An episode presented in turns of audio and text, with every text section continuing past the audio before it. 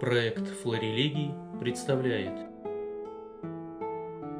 Семинар научного центра истории богословия и богословского образования.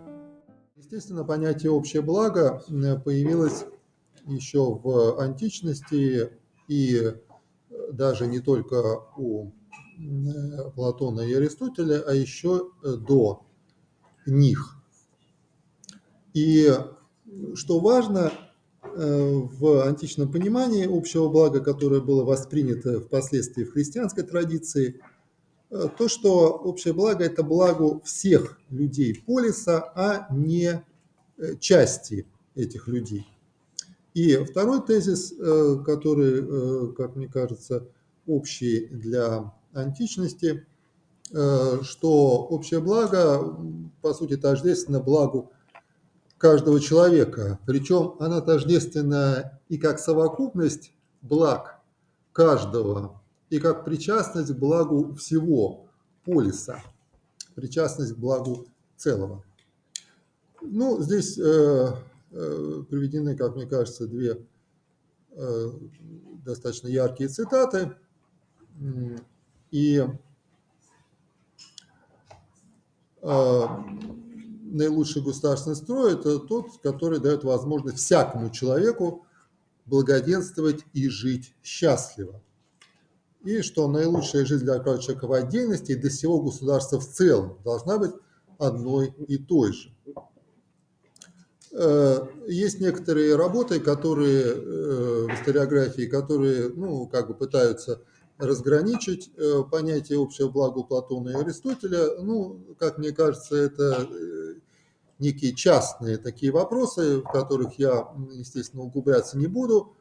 Вот, но э, общее у них то, что я сказал выше. И вот цитата из Платона, это, впрочем, вполне подтверждает, что государство счастливое, не в отдельно взятой его части, э, кто-то там был счастлив, так сказать, а кто-то несчастлив, но так, чтобы оно счастливо было все э, в целом.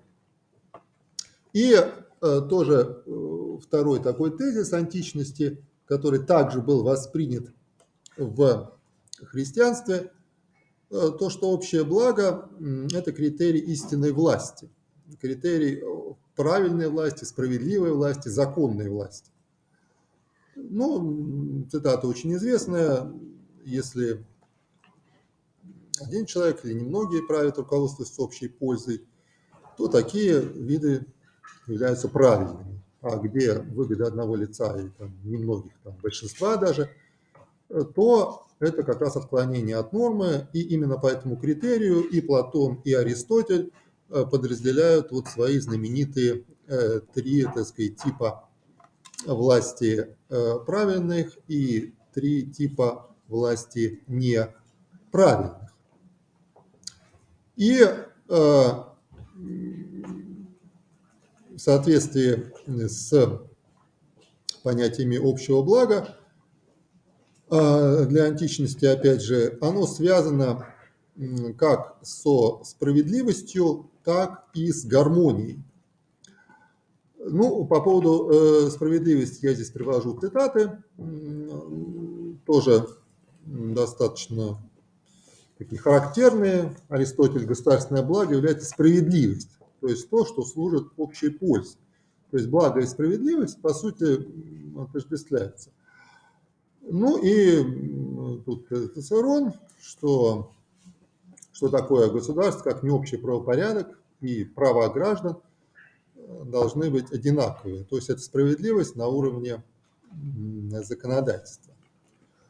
Э, заметим, что здесь имеется в виду э, не только и не столько Э, распределение э, благ, материальных, например, да, между людьми, э, ну, скажем так, справедливо и достижение этих благ всеми людьми, но и блага духовные, под которыми Аристотель понимает ну, такие нравственные характеристики человека. Там мужество, смирение, э, добродетели нравственные.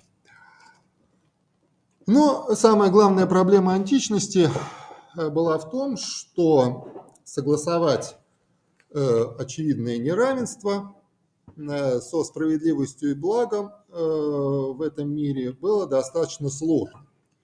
Поэтому, например, вот Аристотель не случайно, так сказать, называется отчасти даже расистом, да, когда он пишет о рабах, то рабы как-то вот не вписываются в его понятие о благе, они не входят э, в э, полис, вот, но они нужны, тем не менее.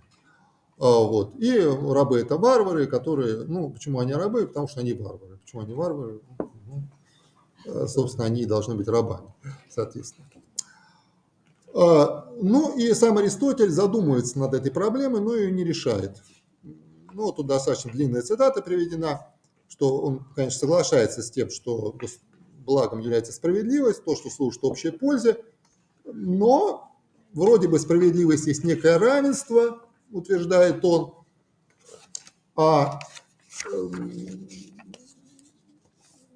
что равные должны иметь равное, но не следует, однако, оставлять вопрос без разнесения, в чем заключается это равенство, а в чем неравенство. И этот вопрос представляет трудность. Ну, Дальше я, конечно, не буду э, э, приводить пространные рассуждения Аристотеля э, по этому поводу, но никакому такому содержательному выводу эти рассуждения не приводят. То есть эту проблему Аристотель, да и вся античность, конечно же, решить не смогла, потому что ее и невозможно решить в тех категориях, в которых они понимали общее благо и понимали э, это благо э, как э, только благо земное. И духовные блага – это нравственные характеристики, которые вот здесь человек получает. И счастье, которое имеет в виду Аристотель, это счастье именно здесь, на земле. Ну, здесь приводится пространная цитата из преподобного Максима, которая свидетельствует о том, что понятие «общее благо» было вполне, так сказать, воспринято э, христианскими авторами, но с очень существенной оговоркой, потому что ту проблему, которую не могла решить античность, э, решает христианство, перенеся акцент э, в понятие блага, все-таки с блага земного на благо божественное, благо небесное и вообще на эсхатологию и сатериологию в целом. Э, ну, здесь я не стал приводить э, многочисленные цитаты из отцов, они существуют. Э, вот. И благо – это, конечно же, прежде всего Бог. И благо есть приобщение к благу Бога. И вот э, эта, так сказать, идея, что люди э, здесь э, могут ну, не заслужить, конечно, а, по крайней мере, работать вот в рамках земного блага на благо небесное, оно как раз и разрешает вот эту неразрешимую для античности проблему. Проблема, э, проблему неравенства. Э, неравенства э, как такового нету, потому что каждый на своем месте исполняет свой долг перед людьми, перед Богом, и через это достигает и блага земного, и блага небесного. И ну, достаточно подробно эта тема раскрыта, в общем-то, у Фомы Агрецкого, который пользовался, конечно, Аристотелем, но, тем не менее, его определенным образом, как я уже говорил, исправил. Об этом пишет еще Блаженный Августин, когда сопоставляет град э, небесный, град земной. Вот. Э, и, э, что тоже важно, вот это понятие блага как гармония, благо как порядок античное, да, оно тоже было воспринято в Византии, воспринято э, в христианстве. И вот этот, эта гармония, этот порядок, он является собой образ божественного на земле. Вот. Ну, здесь я отсылаю к своим статьям, э, потому что подробным образом э, не могу э, сейчас задерживаться на этом вопросе, так как он все-таки не основной для меня в сегодняшнем докладе. Но в моих статьях про симфонию, где я писал о симфонии святого Юстиниана, о симфонии, которая изложена в преамбуле к Исагоге и в самой Исагоге, э, то э, вот этот, э, собственно, божественный порядок по образу божественного на земле, по образу небесного порядка, как вот там приводится в источниках образ, например, храма, да, вот изображение Э, Господа Иисуса Христа, затем ангелов, затем э, святых, затем люди, которые стоят в храме. И вот этот образ, это и есть образ э, государства. Э, сверху царь, как образ Христа, да, как, э, по сути, одушевленный образ Христа, да, потом его чины, э, это различные архонты, подчиняющиеся ему, но в то же время управляющие какими-то частями, так сказать, государства. Вот. И на самом низком уровне, низшем уровне это, собственно, народ, да, который вот тоже входит вот это, в, в этот порядок, в эту, так сказать, э, гармонию. Ну, что касается католической мысли, э, то уже в XI столетии была разработана идея э, трех сословий, когда духовенство, военные и земледельцы.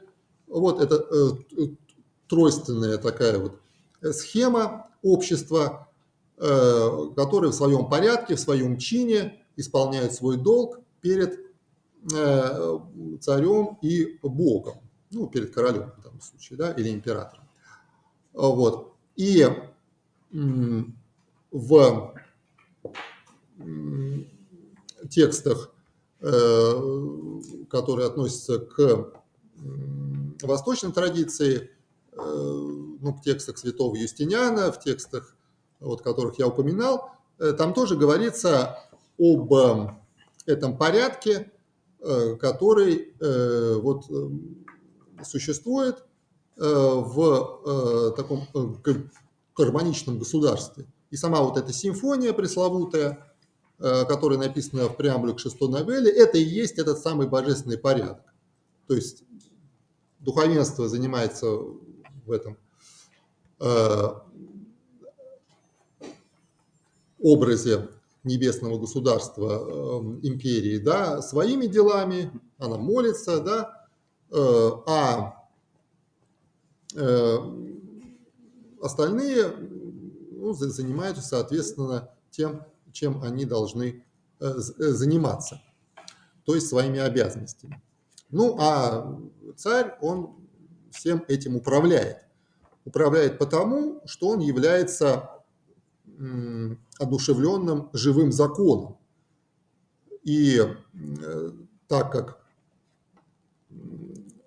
закон, то есть общее благо связано с законом, с порядком, с законным государством, с законным правителем, то, как написано, например, в преамбуле к Исагоге, э, закон и есть император, который все э, приводит э, в порядок, в соответствие, в гармонию. Вот. Но на земле есть еще живой император, живой закон, простите, как, собственно, император которому вот Бог подчинил законы, когда послал его среди людей как живой закон. Но эта схема она просто существовала до нового времени, когда появились совершенно иные концепции общего блага, а потом и само это общее благо, в общем-то, было упразднено, по сути. И ну, самые яркие тут авторы, это, понятно, Томас Гоббс, Лок, там и другие авторы идеи общественного договора. Э, по концепции Томаса Гоббса каждый человек э, стремится только к своему благу, собственному. То есть каждый человек эгоист, и для благ других людей ему дела нет. Тут принципиальное отличие от э, именно того служения любви. Когда ты служишь общему благу, ты служишь любви. Томаса Гоббса все наоборот. Ты служишь только себе, до других тебе дела нет. Поэтому идет война всех против всех. Но затем эта война заканчивается просто по одной причине, чтобы люди не истребили друг друга. Они договариваются, но договариваются не для того, чтобы служить друг другу, да, а для того, чтобы опять же служить только самому себе, но при этом еще остаться в живых. И э, в таком случае э, общее благо, оно легко переходит уже к благу большинства, а затем и к благу отдельных партий. Ну, тут э, такая, опять же, яркая цитата из Локка, да, что вот когда, так сказать, это сообщество образуется, то э, большинство там имеет право действовать и решать за остальных. То есть уже нет понятия э, общего блага как блага всех людей, а есть понятие блага общего как на самом деле благо части или даже партии отдельной. Ну и эти решения большинства, они, однако, всегда правы. Потому что, вот, как утверждает Руссо, общая воля всегда права. И постоянно хочет счастья каждого из граждан. И почему это так? Потому что, опять же, все люди думают только о себе, когда голосуют за всех. И в итоге воля большинства превращается в некую общую волю, и эта общая воля постулирует общечеловеческие ценности, которые подменяют собой божественные заповеди. Ну, здесь опять же цитаты из Руссо. Что такое наибольшее благо, что такое общее благо? Это две вещи – свобода и равенство.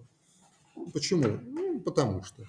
Потому что так решило большинство, потому что так э, это следует из э, а, того, что общая воля и должна определять волю э, всех остальных людей. Хотят они этого или не хотят. Ну, они сами отдали сказать, часть своего суверенитета и поэтому должны подчиняться этому э, общему решению. На самом деле решению большинства. Причем речь идет, конечно, не о количественном большинстве, а просто кто захватил власть, тот и диктует свою волю другим. Все очень просто. Ну и дальше мы обращаемся к святителю Филарету. Э, святитель Филарет э, уже писал свои труды после того, как а, была сформулирована э, концепция естественного права. А после того, как э, была там французская революция, Жан-Жак Руссо и так далее. И он э, не то что возвращается к первоначальному понятию общего блага христианскому, он, собственно, от него, конечно, и не отходил, как и э, не отходила от него э, традиция русская. Ну, я вот, честно говоря, еще не решил, надо ли включать в статью общее благо, что связано с русской традицией э, до святителя Филарета, э, не знаю, Феофана Прокоповича там включать там, или Стителя Тихона Задонского. Ну, думаю, наверное, это слишком перегрузит э, статью, но это как вопрос. Но пока, по крайней мере, я это не стал включать. Итак, к каким понятиям общего блага сводится мысль святителя Филарета? Ну, во-первых, он так же, как и э, авторы Средневековья и даже античности, э, ну, прежде всего Средневековья, то есть христианские авторы, да, э, соединяет понятие государства и общей пользы. И предполагает, что это общая польза, общее благо, оно происходит от Э, Бога и не является продуктом, так сказать, общественного договора. Ну, Стетеля Филарета достаточно много есть э, э, текстов, которые я здесь не привел, где он э, полемизирует с идеей общественного договора и э, доказывает, э, что она совершенно несостоятельна. Ну, здесь просто одна из цитат такого типа. Это есть род безбожия, отнимающего вседержителя великую область беспредельного владычества его. И вот эта великая область э, беспредельного владычества, некоторый участок во всеобщем владычестве Вседержителя, отделенный по наружному, где видимая власть сопряженная с единством всецелого. Э, то есть государство – это тоже часть этого божественного порядка, о котором я поговорю чуть ниже. А, с чем связано а, понятие общего блага? Общее, понятие общего блага, э, так же, как и в христианской традиции, Николая, связано с понятиями правды и порядка. Правды, то есть законов, порядка, то есть гармонии. И Государство определяется стительным феном как союз нравственных существ, которые соединились для утверждения общего закона, общими силами закона нравственности. Нравственности, э, то есть правды. И, э, собственно, законы гражданские – это и есть реализация всей правды и божественного, божественных заповедей. А, Святитель Филарет э, очень часто объединяет понятия добродетель и э, благо общее. Ну, тут одна из цитат. Да, то есть подлинное просвещение – это то, которое, плодом которого является добродетель и истинное благо, частное и общее. И э,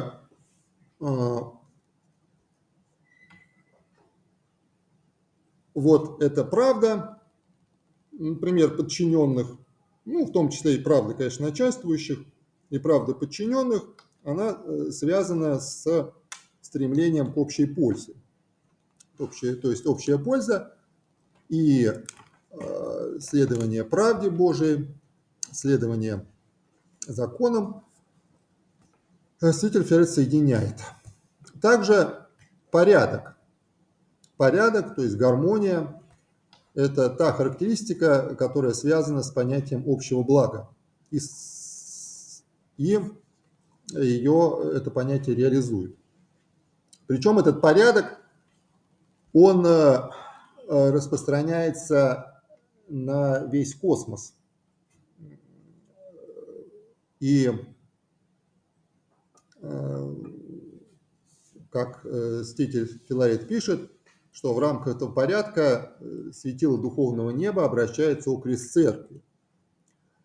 И вот этот порядок всех созданий, созданий Божьих, который определен Богом для их предназначения – прославлять Бога, возвещать Его добродетели. от мира, так сказать, низшего до мира высшего, включая, конечно, и мир ангельский. И вот государство, оно как раз является частью вот этого общего божественного порядка, и само в себе тоже должно быть упорядочено, тоже должно находиться в гармонии. А, и я здесь эту цитату э, зачитывать не буду, достаточно длинную, но она как раз говорит именно об этом. И вот этот порядок э, позволяет э, всему обществу, которое Ститель Филарет государству, то есть уподобляет воде, чистой воде, сохраняться чистой несмотря на то, что в обществе, в отличие от небесных обществ, да, есть люди, э, подверженные греху, то есть безнравственные, всегда они есть, пишет Филарет, но если они вот лежат на дне, если все, так сказать, в своем порядке находится, э, то вся вода, все общество является чистым, благолепным, благополучным. И этот порядок, когда нарушается, там революция и все прочее, да, э, то вот эти люди всплывают, так сказать, наверх, и все э, общество становится злое. Хотя само количество, так сказать, людей не изменилось, заметьте. То есть э, добрых людей не стало меньше, а злых не стало больше но все общество в целом стало беспорядочным и э, мутным. Да? Итак, вместе правда, благо, порядок. Цель всех законов есть правда, порядок, благо. Основание всякого блага, порядка, правды лежит в премудрой и святой воле Божьей. И вот в рамках этого порядка каждый в соответствии со своим званием, в соответствии со своим сословием, в соответствии э, со своим чином, э, он э, трудится в государстве, в обществе. Причем святитель Филарет э, неоднократно уподобляет общество, государство телу. Ну, очевидно, этот образ взят из Писания, но здесь не церковь, да, а э, общество, государство уподобляется телу, ну, либо, так сказать, зданию, тоже образ библейский, безусловно. Э, общество – многочленовное тело. Э, общество имеет э, главу, руки, ноги, сердце. Э, вот. И здесь имеется в виду э, именно вот, э, так сказать, тот образ который вот в послании к Коринфянам, а не тот, который у Ефесин, да, потому что именно как разные служения, разные служения, только не в церкви, а в государстве. И в рамках этих, этих служения они распространяются на все чины, на все звания, на все сословия, включая и духовенство. То есть духовенство тоже должно отличать свою чину, оно тоже должно работать, Э, на благо, так сказать, всего общества, оно тоже включается вот э, в этот порядок э, государства и не устраняется от него. Ну, это потому, что у стителя Филарета, конечно же, священное царство, внешняя церковь, она также сливается с государством, и христианский народ, ну, здесь я всегда ссылаюсь на отца Павла, э, его э, известную, так сказать, работу, а, вот, э, где это так замечательно показано, что экклесия – это сама церковь, сам храм, собственно, да, вот христианский народ – это и есть православное государство.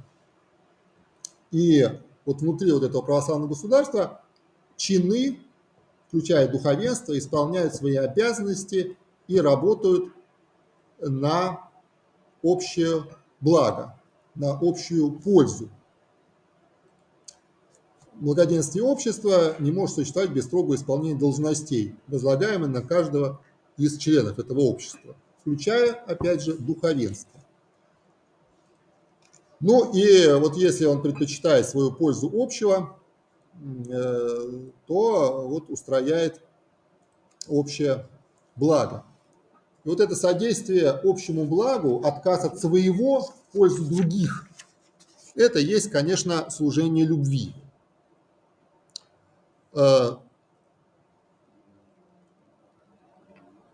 Если вот это происходит это совокупление, ну, здесь не надо смущаться, что судьба рождения закон, да, Мститель э, Филарет, когда пишет, э, так сказать, что общество соединилось через э, соединение семей, то есть вот это вот естественное появление общества, он возводит к божественной премудрости. То есть, что они не сами согласились в естественном договоре, в каком-то общественном договоре, да, а что это произошло э, через разрастание, так сказать, семейственности и по божественному промыслу. Ну и, соответственно, заботиться о других, споспешности их благу, это есть проявление любви. Э, хотя, вроде бы, можно и своих искать, безусловно, потребности, своего частного блага, то есть про частное благо святитель тоже не забывает, э, но, тем не менее, тем не менее, э, необходимо э, поставить предел вот этому исканию своих благ, а иначе общественное благо будет растерзано. И необходимо всем в единодушии соединиться в желании общего блага во всяком звании, состоянии и чине, содействовать каждый свою меру, благу общему, являть любовь к ближним и таким образом явиться верным не только перед царем, но и перед Богом. Какая роль царя э, в этом христианском обществе, в котором, опять же, еще раз повторяю, в числе, так сказать, сословий, званий и состояний и духовенства – Царь э, управляет всем этим. Э, царь есть начальствующий, поставлен от Бога. Царь есть одушевленный э, закон, по сути. Ну, не так явно, конечно, как у святого Юстиниана, но, тем не менее, он есть душа царства. То есть закон мертвый в книге оживает в действителях. А верховный государственный действитель, возбудитель, одушевитель есть царь. Ну, здесь святитель Филарет э, не пишет, э, что, так сказать, царь там выше закона там и так далее. Вот. Э, но, э, тем не менее, что он есть душа царства, естественно, подразумевает то, что, ну, собственно, он и есть, так сказать, главный как бы толкователь этих законов, да, главный тот, кто эти законы, как бы мертвые по букве, делает живыми по духу. И, значит, главная обязанность царя – это руководить всеми состояниями, всеми званиями, всеми сословиями, направлять их к общему благу. Ну и те, тот, кто верен царю, тот располагает своей деятельностью, чтобы она все равно соответствовала законной воле царя и его попечению о благе общем и частном. Ну и э, общее благо, оно важно потому, что оно соответствует э, и служит спасению э, тех, э, кто находится в этом обществе, в государстве. И служить общему благу надо, имея перед очами мзду на небесах. И вот это э, э, служение в таком случае непрестанно увеличивает сокровище общего блага. Э, что это за такое сокровище общего блага? Это и есть тот гармоничный порядок, то устройство конкретного государства, конкретного общества под управлением царя, вот, такое устройство, которое максимально, так сказать, способствует достижению высшего блага, то есть спасения и небесного царства.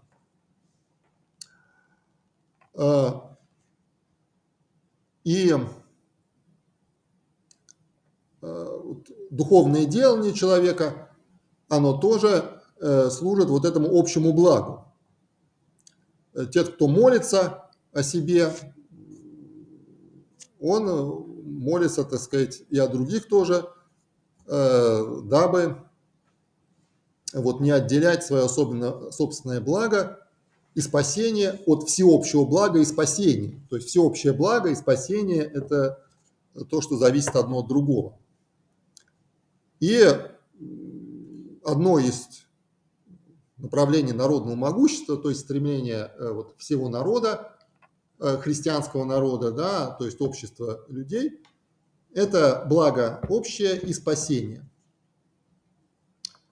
И если этот порядок э, установлен, если он соблюдается, если э, Царство Божие Э, образ небесного царства, то государство становится преддверием небесного царства.